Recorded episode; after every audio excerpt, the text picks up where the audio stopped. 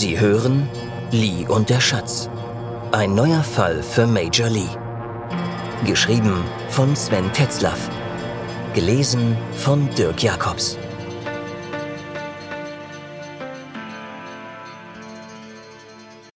Mütterberatung. Melanie Veit, Rostock, 6. Februar 2004. Melanie und Charlotte verließen die Insel in aller Frühe. Vor Sonnenaufgang erreichte das Polizeiboot Stralsund. Ohne Zeit zu verschwenden, setzten sie sich in den Dienstwagen und brausten nach Rostock. Melanie hatte sich im Godewind ein Lunchpaket mit einer großen Thermoskanne mit süßem Kaffee machen lassen. Sie wollte keine Zeit auf Raststätten verschwenden.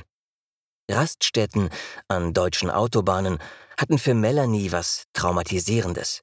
Als Heranwachsende war sie, wann immer es die Zeit ihr erlaubte, nach Berlin getrampt oft alleine. Und nicht alle Touren verliefen ohne Zwischenfälle. Sie wusste sich zu wehren und es kam deshalb nie zum Äußersten, dennoch geriet sie in grenzwertige Situationen. Was für ein Wahnsinn, dachte Melanie heute. Ihre größte Angst damals waren nicht die Vergewaltiger, sondern die allgegenwärtige Stasi. In der Rückschau konnte sie ihre Realitätsverzerrung kaum fassen. Vielleicht war es seinerzeit wirklich ungefährlicher. Sie zweifelte daran. Damals fuhren deutlich mehr Menschen per Anhalter. Es war wie FKK im weitesten Sinne. Ein stiller, kaum wahrnehmbarer Protest. Seht her, ich stehe nackt vor euch und ihr könnt mir nichts mehr nehmen. Oder seht her, ich habe mich nie für ein Kackauto in eine 20 Jahre währende Schlange eingereiht. Behaltet eure sauren Trauben und erstickt dran. Tatsächlich so naiv war sie damals. Erst später hatte sie begriffen, dass auch ihre IMs nackt badeten und lieber Zug fuhren oder trampten. Alle von denen fuhren per Anhalter mit ihr nach Hiddensee, hörten den gleichen Bands zu, erzählten sich am illegalen Lagerfeuer die ewig gleichen Geschichten, die sie auf den Tramp-Touren nach Bulgarien erlebt hatten. Und wahrscheinlich träumten sie alle den gleichen Traum von einem glücklichen Leben in einer kleinen, warmen Welt warm und muffig. Melanie öffnete das Fenster. Ihr war übel. Diesmal hatte sie der Blues fest im Griff. Sie kannte das schon. Danach würde eine Welle der Aggressivität über sie hinwegschwappen. Dieses Hiddensee zerrte an ihren Nerven. Sie beschloss, etwas dagegen zu tun. Sind Sie auf Hiddensee geboren? fragte Melanie Charlotte, um ein wenig Smalltalk bemüht. Fast. Hätte beinahe geklappt. Aber meine Mutter fand es kurzfristig doch besser, mit geplatzter Fruchtblase nach Stralsund überzusetzen, um mich dort im Krankenhaus zur Welt zu bringen. Geburtsort Witte ist ein seltener Eintrag in Geburtsurkunden. Aber wir sind nach wenigen Stunden wieder zurück. Meine Mutter hatte wohl Autoritätsprobleme mit der Mütterberatung. Den Trip in die Hansestadt hätten wir sparen können. Das hätte der Inselarzt trotz nachgesagten Alkoholproblemen auch hinbekommen. Ich bin ziemlich robust, wissen Sie? Daran zweifelte Melanie keine Sekunde. Die junge Frau hatte zwar eine zarte Statur, aber ihr gesamter Habitus signalisierte das genaue Gegenteil. Und weil Sie so robust sind, haben Sie sich ins Orchideenfach Sinologie eingeschrieben, oder? griff Melanie den Faden eines früheren Gesprächs wieder auf. Touché. Nein, so war es nicht. Es gibt eine Familientradition. Wir sind eine ziemlich merkwürdige Familie, wissen Sie? Die Dynastie wurde durch meinen Ururopa Hans gegründet. Das war der letzte Mann in der Reihe meiner Ahnen. Meine Uroma Josephine war die letzte eheliche geborene Verwandte. Tja, und die wurde in der deutschen Kolonie Qingdao, damals noch Tsingtao, geboren. Die Hinrichs gebären nur Töchter. Und alle, so wie ich auch, lernen ab der Geburt Chinesisch. Da liegt ein Sinologiestudium ziemlich nah. Ehrlich gesagt habe ich das Studium mit dem halben Hintern abgerissen. Da ging es nur um den Schein. Irgendwann werde ich vielleicht mal promovieren. Mit 14 habe ich die ersten Übersetzungen für einen Verlag gemacht, so als Ghostwriter für meine Mutter, die sich gelegentlich ja auch mal um die Pension kümmern musste. Sie sind alle ohne Väter aufgewachsen? Melanie war fasziniert. Yep, wir Hinrichs sind ein echter Weiberverein. Wussten Sie eigentlich, dass es in China noch matriarchalische Minderheiten gibt? Die Nashi zum Beispiel. Wenn die Frauen einen Mann oder Vater für die Kinder haben wollen, dann holen sie sich den ins Haus. Wichtige Entscheidungen werden durch die Mütter getroffen. Die Männer kümmern sich um den Haushalt und die Erziehung. Arbeiten im Sinne von Geld verdienen tun nur die Frauen. Wenn das mit der Ehe nicht so klappt, schicken Sie den Mann zurück zu seiner Mutter. Ich habe davon gehört, sagte Melanie, aber ich dachte, das ist eine Urban Legend. Und Sie haben sich gemäß der Tradition vorgenommen, nicht zu heiraten? Naja, diese Tradition ist eher zufällig entstanden. Es gibt keinen feministischen Hinrichskodex, obwohl das natürlich eine coole Idee wäre. Ich habe nichts gegen Männer in meinem Leben, aber ganz ehrlich, heiraten ist sowas von 20. Jahrhundert. Meine Uroma Josephine wurde 95 Jahre alt, ihre Mutter Lisa 93 und meine Oma Anne bekommt gerade ein Hörimplantat in der Rostocker Uniklinik. Wir werden immer älter und bleiben im Alter aktiv. Meine Ururoma Lisa hat sich nach dem Tod ihres Mannes die letzten 15 Jahre ihres Lebens mit einer gleich alten Frau einer Einquartierung aus Schlesien geteilt. Sie hatten ein gemeinsames Bett. Das ist länger als heute die meisten Ehen halten. Können Sie sich vorstellen, die ganze Zeit nur mit einem Partner zusammen zu sein? Also ohne sich zu gruseln, meine ich? Melanie lachte. Charlotte gefiel ihr. Sie dachte ähnlich. Aber es gab einen Punkt, der immer mehr in den Mittelpunkt rückte. Sie wollte im Alter nicht alleine sein. Sie fuhren zuerst zur Rechtsmedizin. Eine Identifizierung des Toten war durch die Zahnarztunterlagen erfolgt. Sowie die Fähren widerfahren, müsste die Ehefrau die Identität abschließend bestätigen, aber das hatte Zeit. Melanie war froh, dass die Thomas auf der Insel festgenagelt war. Charlotte ging so lange in die Kröpeliner, die Bummelmeile der Rostocker, um einen richtigen Kaffee zu trinken, wie sie sagte. Kaffee mit Zucker und ohne Milch mochte sie nicht, wusste Melanie nun. Sie hatten sich im Alex zwischen Marienkirche und Neuem Markt verabredet. Hallo Doc, haben Sie was für mich? begrüßte Melanie den Rechtsmediziner. Ihnen auch einen schönen Tag, Frau Veit. Sie sind aber früh dran. Hubschrauber? Ja, steht im Hof, bin selbst geflogen, antwortete Melanie. Sie wissen ja, der frühe Vogel fängt den Fisch oder wie das heißt. Na gut, äh, alles klar. Dann gehen wir mal ins Büro. Es gibt nichts wirklich Neues, aber wir haben über die Mordwaffe nachgedacht. Ich habe da was vorbereitet sagte der Doktor. Auf dem Bildschirm war die 3D-Ansicht eines Gegenstandes zu sehen, der einer Haarbürste ähnelte, wenn man mal von dem Abzug absah. Was ist das denn? Fragte Melanie. So stellen wir uns das Tatwerkzeug vor. Es gibt Vorbilder aus dem alten China. Ein paar antike Abbildungen finden Sie im Internet. Allerdings gibt es nur Zeichnungen und die sind schon mehrere hundert Jahre alt. Ob so ein Gerät wirklich je gebaut wurde, war bislang nicht klar. In unserem Fall haben wir es jedoch nicht mit einer antiken Mordwaffe zu tun. Und bevor Sie fragen, wir haben in keiner einzigen zugänglichen Datenbank auf diesem Planeten einen Hinweis auf einen ähnlichen Fall gefunden. Wie ich schon am Telefon sagte, äh, wurde das Gift über eine Kanülenmatrix mit hohem Druck injiziert. Die Matrix besteht aus 11 mal 16 Kanülen. Die Röhrchen sind sehr fein, sowas kann man noch nicht lange herstellen. Die Fläche des Bürstenkopfes beträgt äh, 44 mm mal 64 mm. Wir haben die Kopfhaut mit unseren besten Geräten digitalisiert. Auf dem Bildschirm sehen Sie jetzt, wie das Gift über die Nadeln eingespritzt wurde. Fällt Ihnen was auf? Fällt Ihnen was auf? Melanie sah sich die Animation an. Der Bürstenkopf wurde in die Kopfschwarte eingeschlagen. Dann spritzten alle Kanülen gleichzeitig und mit gleicher Intensität eine blaue Flüssigkeit in die Haut. Dabei bildeten sich kleine Kanäle, die fast bis zum Knochen reichten. Die Animation hatte eine Ästhetik, der sich Melanie nicht entziehen konnte. Ein Ballett des Todes, sagte sie mehr zu sich selbst. Genau, äh, alles ist choreografiert.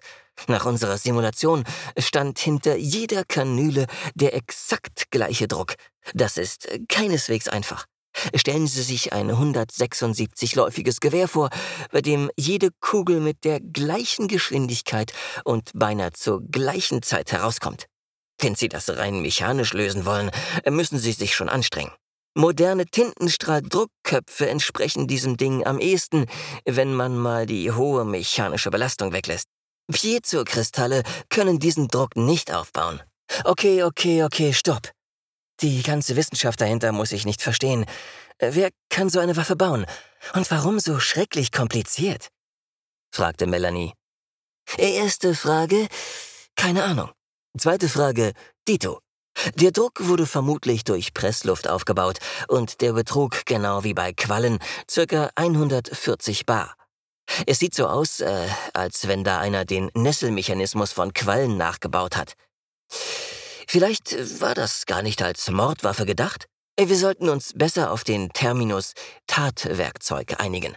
Wenn Sie wünschen, kontaktiere ich die genannten Institute und konfrontiere sie mit unserem Fund? Melanie dachte darüber nach. Wenn aus einem der Institute dieses Ding entwendet wurde, könnte das zum Mörder führen. Die Entscheidung darüber überstieg ihre Kompetenzen. Sie würde telefonieren müssen. Melanie sagte, Danke, Doktor. Ich komme drauf zurück. Vorher muss ich mir die Erlaubnis für ein solches Amtshilfeersuchen einholen. Äh, mache ich das nicht, kann ich vor Ihrem Fenster Knöllchen verteilen. Und das wollen wir ja beide nicht, oder? Ach, wenn Sie mich so fragen, äh, Sie in Uniform und ständig in Sichtweite. Alles klar, Doktor. Ich habe mir Ihre Neigungen notiert. Sie lächelte ihn an. Äh, was Sie schon mal machen könnten, wäre, dieses Ersuchen vorzubereiten. Ich meine, inklusive Anschreiben auf Englisch und so. Ich kann mir gut vorstellen, dass da jemand drüber schauen möchte. Außerdem brauche ich einen Ausdruck von dem Ding da, inklusive der, nun ja, technischen Daten. Sie ließ das Auto auf dem Parkplatz der Rechtsmedizin stehen und ging den kurzen Weg zum neuen Markt zu Fuß. Melanie musste ihr Hirn durchlüften. Auch das Tatwerkzeug hatte einen Bezug zu China. Das war eine echte Konstante in diesem Fall. Sie konnte sich nicht vorstellen, dass jemand ein derart kompliziertes Ding baute, nur um jemanden zu vergiften. Da gibt es doch unendlich viele und Jahrtausende lang erprobte Methoden. Der Hinweis auf ein Laborgerät erschien ihr plausibel. Es konnte auch nicht schaden, ihrer jungen Sinologin auf den Zahn zu fühlen. Charlotte saß in dem vereinbarten Café neben dem Eingang am Fenster. Neben dem Tisch war eine Kinderspielecke eingerichtet, es spielte zwar kein Kind dort, doch der Tisch war eingezingelt von Sportkarren. Der Lärmpegel war entsprechend. Als Ausgleich hatten sie die ganze Fensterfront mit Blick auf das Rathaus für sich allein. Die kinderlosen Gäste saßen weiter hinten und die Mütter hatten ihre eigenen Themen. Sie waren ungestört. Die Kellnerin kam schnell, nahm die Bestellung auf und verschwand wieder mit der gleichen Eile. Wahrscheinlich hatte sie Angst, dass eines der herumkrabbelnden Kinder sie zum Mitspielen animieren wollte. Charlotte hatte wieder ihr leicht spöttisches Gesicht aufgesetzt. Toller Platz, sagte Melanie. Ja, ne? Super Ausblick und die Belger werden uns nicht stören. Ich habe vorhin schon mal meinen bösen Blick ausprobiert. Hat geklappt. Wie war es in der Morgue? Leiser als hier, sagte Melanie. Äh, es war interessant. Ich habe was über Tintenstrahldrucker gelernt. Charlotte sah sie irritiert an. Ist Reg Thomas von einem Drucker erschlagen worden? Nein, sagte Melanie, eher von einem Druckkopf. Melanie sah ihr an, dass sie nicht mehr folgen konnte. Ähm, Ernst, schauen Sie sich mal dieses Ding hier an. Es soll aus China kommen. Haben Sie sowas schon mal gesehen? Charlotte nahm die Zeichnung und schüttelte den Kopf. Melanie glaubte ihr, dass sie das Gerät noch nie gesehen hatte.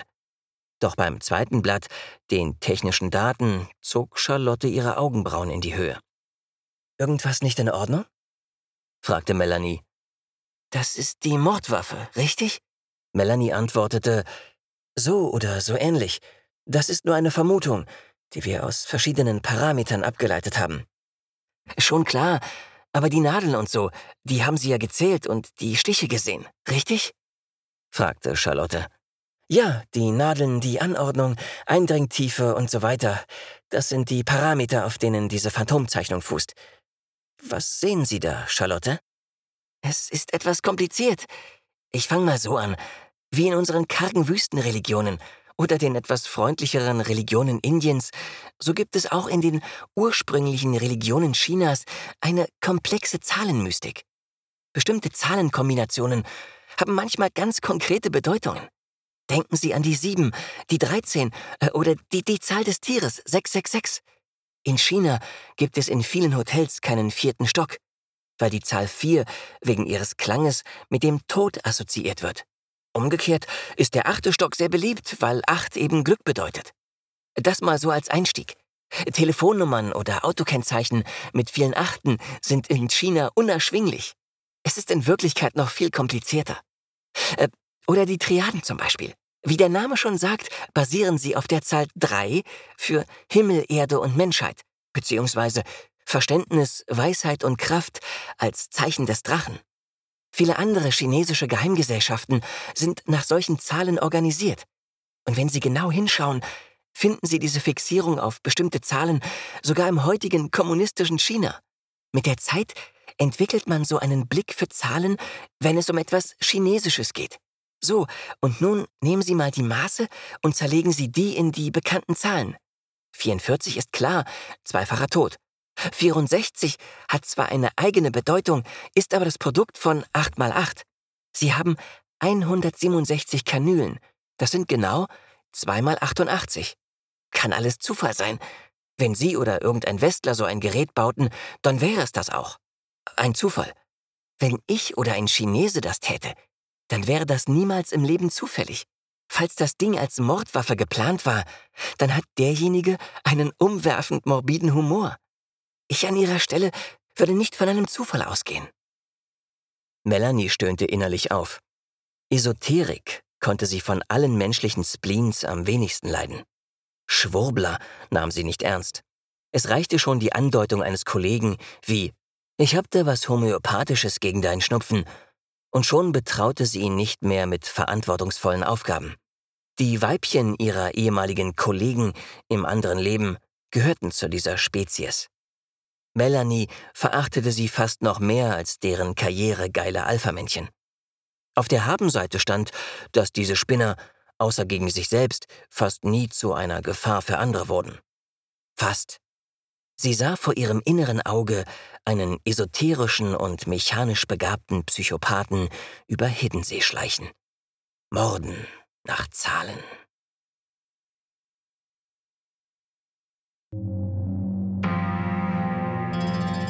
Sie hörten Lee und der Schatz. Ein neuer Fall für Major Lee. Geschrieben von Sven Tetzlaff. Gelesen von Dirk Jacobs. Vielen Dank fürs Zuhören.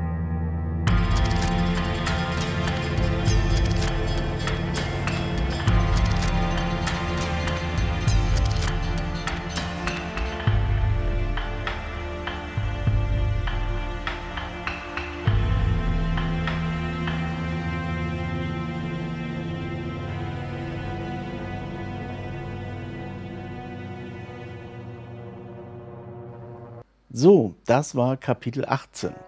Und wir schreiten mit weiten Schritten auf das Ende zu. Es sind nur noch fünf Folgen, dann ist es geschafft. Zu dieser Folge brauche ich eigentlich nicht allzu viel zu sagen. Die erklärt sich durchaus von allein. Bemerken möchte ich noch, dass alle Orte, die dort vorkommen, tatsächlich real sind, also auch die Rechtsmedizin und so. Also diese Orte gibt es, die Personen natürlich in dem Sinne nicht. Interessant fand ich, dass ich das Wort Schwurbel verwendet habe, denn das war damals noch nicht in aller Munde. Also es gab schon so, also es gab schon Kreise, die den Term Schwurbel für Esoterik verwendet haben, aber so verbreitet und so wenig erklärungsbedürftig, wie das heute ist, war das damals noch nicht. Immer wenn ich Schwurbel sagte, haben mich die Leute angeguckt und gefragt, was meinst du denn mit Schwurbel? Was den DDR-Blues betrifft, den Melanie immer mal wieder überfällt, da hatte ich auch schon mal so Fragen von Leuten, die die DDR nicht kennen, also entweder später geboren sind, beziehungsweise im Westen aufgewachsen sind. Ja, da ist ein bisschen Kodierung drin. Ich erwähne so bestimmte Sachen, vielleicht auch Redewendungen, die man nur kennen kann, wenn man diese Sozialisation erfahren hat. Aber das ist so unterschwellig und so unwichtig eigentlich im gesamten Kontext. Das sind nur Easter Eggs für manche Leute, ähm, die auf der Suche nach sowas sind. Ansonsten ist das wirklich komplett egal. Diesen Blues, den man haben kann, wenn man auf ein vergangenes Leben zurückschaut und ein neues Leben begonnen hat und auch sieht, was man selber falsch gemacht hat, was andere mit einem gemacht der passiert einem überall auf der Welt. Das ist völlig egal. Es hat mit Ost und West und Deutschland und überhaupt nichts zu tun, sondern das ist einfach eine Phase in der Entwicklung eines Menschen, die passieren kann oder auch nicht. Zu Rostock, ja, das ist ja meine Heimatstadt. Also ich bin in Rostock aufgewachsen und bin lediglich mal zum Studium kurz weg gewesen, beziehungsweise zum Militär. Aber ansonsten habe ich meine ganze Zeit äh, in Rostock verbracht. Aber 2001 bin ich dann tatsächlich aus Rostock weggezogen und seitdem besuche ich die Stadt natürlich gelegentlich aber es ist für mich schon nicht mehr die Stadt, die ich mal kannte. Also es sind viele Orte, die ich irgendwie wiedererkenne, und, aber viele Sachen sind mir eigentlich komplett unbekannt. Und ich kriege die dann auf meinem inneren Kompass gar nicht mehr so richtig eingerichtet. Das ist, glaube ich, auch völlig normal. Insofern ist die Stadt für mich natürlich auch irgendwie touristisch interessant, wenn ich dorthin komme. Denn ich kann auch, genauso wie alle anderen Touristen, sehr vieles entdecken. Auf den Fotos jetzt hier zu dieser Folge habe ich aber auch so ein bisschen versucht, dieses gritty Rostock einzufangen, das ja auch so durch die Medien so ein bisschen geteilt wird, dieses Bild der Stadt als Underdog. Ja, wie gesagt, das ist durch den Polizeiruf und durch verschiedene Ereignisse äh, hat Rostock diesen Ruf und ich finde das gar nicht so schlecht. Rostock ist aber an sich tatsächlich eine sehr schöne und ein bisschen verschlafene Stadt im Vergleich mit den Städten, in denen ich heute wohne. Soweit und dann bis zum nächsten Donnerstag.